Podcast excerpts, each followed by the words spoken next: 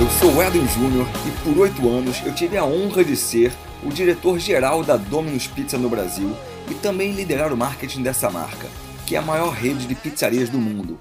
Lá em 2012, éramos apenas 43 lojas e, junto com um time espetacular e apaixonado pelo negócio, levamos a Domino's a mais de 300 restaurantes e virar a número um no país. Vamos falar por aqui um pouco sobre a minha visão do mercado de alimentação, delivery, estratégias e novidades do mundo do marketing. Me sigam no Instagram e fiquem à vontade para se conectarem comigo. Eu respondo 100% das mensagens que me enviam. Esse é o Marketing Algo Mais.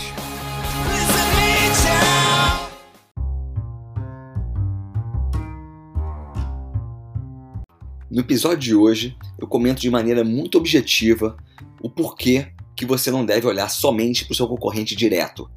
A concorrência hoje em dia é muito mais ampla que isso. Espero que vocês gostem. Eu demorei a entender, nesses últimos nove anos de Domino's, de que o Pizza Hut ele era um concorrente direto, mas ele nunca foi o principal concorrente. Porque a concorrência ela não é pelo estômago da pessoa, ela é pela atenção das pessoas. Qualquer negócio no mundo hoje você primeiro tem que disputar a atenção do consumidor. E depois que você conseguir a atenção desse consumidor, que já é difícil, você tem que ter um conteúdo incrível para manter a relação e manter a atenção dele com a sua marca. Por que vocês estão agora, nesse momento, escutando esse episódio de podcast, ao invés de estar escutando uma música, ou lendo um livro, ou vendo uma série Netflix? A concorrência é a atenção das pessoas. O concorrente principal do Netflix, por exemplo, não é a Amazon Videos ou HBO, ou seja o que for é, por exemplo, Fortnite. Ou a pessoa está vendo uma série no Netflix ou ela está jogando um videogame, jogando um jogo. Hoje, qualquer negócio do mundo disputa sua atenção com memes, por exemplo, com discussões políticas que ocorrem em grupos de WhatsApp. O Neymar, ele é concorrente de todo mundo hoje. Porque ou você está vendo conteúdo de uma empresa ou de uma marca, ou você está vendo uma notícia ou seguindo o Neymar no Instagram para entender o que está acontecendo com ele. Coronavírus é o concorrente. Ou você se informa do coronavírus, ou você está vendo uma série Netflix, ou você está escutando um podcast. Onde é que está a atenção do cliente hoje? O podcast ele é o novo rádio. Os blogs de notícias são os novos jornais impressos. E a tela do celular é a nova televisão. A maneira em que a gente se comunica, isso nunca mudou. Por exemplo, antes do jornal, ele era palavra escrita. Você lia alguma coisa no jornal, que hoje é substituído pelos blogs de notícias. Na parte visual, antes a televisão fazia esse papel. Agora, quem faz esse papel são as telas de celulares. Antes você precisava ligar o rádio para escutar uma música e torcer para aquela sua música tocasse naquele horário que você estava escutando.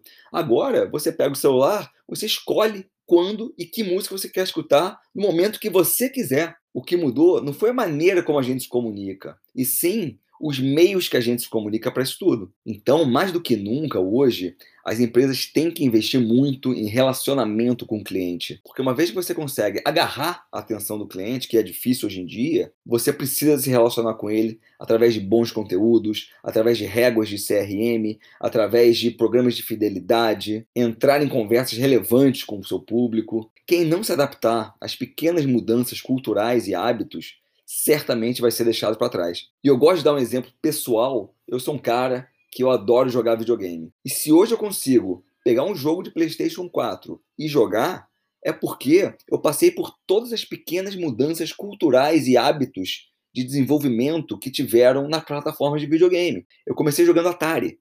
O Atari ele era nada mais do que um controle com um manchezinho e um botão vermelho. Do Atari, eu fui para o Nintendo, onde o controle já era um pouco mais elaborado. Tinha um direcional aqui na esquerda e dois botões na direita. E assim foi indo a evolução do videogame. Foi para o Mega Drive, foi para o Super Nintendo, foi para o PlayStation 1, 2, 3 e PlayStation 4. Hoje eu te garanto que se você não passou por essas pequenas mudanças de controle que tiveram no videogame, você dificilmente vai conseguir pegar um, um, jogo de PlayStation 4, pegar o controle de PlayStation 4 e jogar.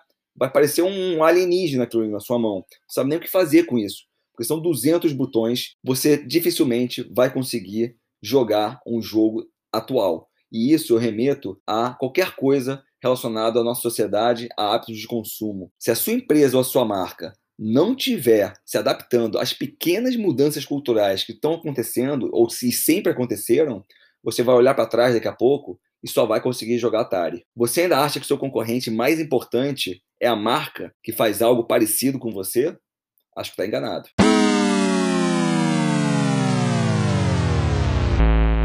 Espero que tenham gostado desse episódio e caso tenha agregado algum valor para vocês, podem se conectar comigo no Instagram no arroba edwin.nsjr e trocamos uma ideia por lá.